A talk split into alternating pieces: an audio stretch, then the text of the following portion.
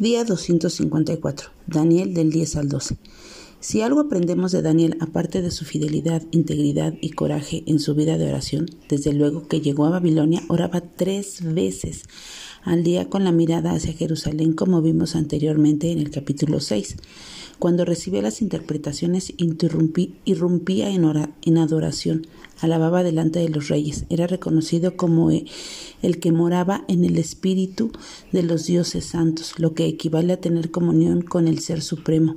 En el pasaje 7.28 lo vemos meditar y guardar en su corazón las visiones de las bestias que tanto lo perturbaron.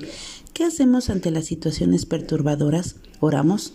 Me imagino que Daniel oraba una y otra vez al Señor. En el 8.17, cuando Gabriel le enseña el significado de la visión, lo vemos postrado en tierra, quizás orando misericordia al Señor. Llegamos al capítulo 9 y vemos que es el primer año del reinado de Darío. Para este tiempo Daniel calcula ya los años que llevan en cautiverio y les parecía que la profecía de Jeremías 32 pronto estaba por hacerse realidad. Los desterrados volverían a su tierra amada, tal y como el Señor había prometido. De nuevo, ¿qué vemos que hace? Busca a Dios en oración y ruego, en ayuno, silicio y ceniza, expresando así el sentir más profundo de su corazón. Para Daniel oral era un estilo de vida. La oración es la comunicación por medio de las palabras dichas en voz alta o nuestros pensamientos por medio de los cuales adoramos a nuestro Dios al reflexionar sobre su persona, sus atributos y sus obras. Así vemos orar a este siervo fiel. Su oración contiene elementos que hacen de la misma una hecha conforme a la palabra, adoración, confesión y petición. Él inicia con Jehová mi Dios. El gran yo soy era su Dios. El que era y el que es digno de toda su confianza. Reconoce la majestad, misericordia, justicia, fidelidad, omnipotencia, soberanía y amor de Dios. Humillado, ruega ser oído, implora recibir el perdón de todos los pecados del pueblo. Los gobernantes y los líderes religiosos también se incluyen a sí mismo. No hay ni un solo asomo de superioridad.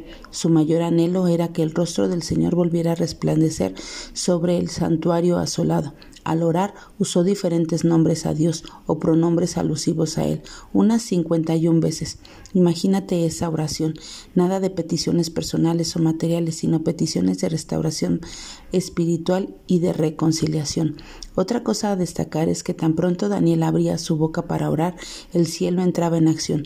Su oración era tan intensa que viene en su ayuda Gabriel. Esto es lo que hace saber que es muy amado, literalmente, alguien considerado precioso. También Gabriel le declara el significado de la profecía de las setenta semanas.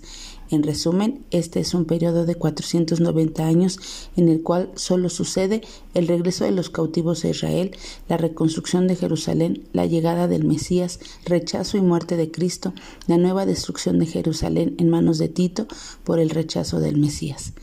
Es necesario que cada uno de nosotros, al igual que Daniel, seamos muy amados y preciados, y eso solo se logra con una íntima relación con Dios. Formamos parte de su pueblo. Es necesario que nos sintamos dichosas, porque como es su amor por los suyos, con amor eterno Él nos ha amado, por tanto nos ha prolongado su misericordia. Que tengas un buen día y que Dios te bendiga.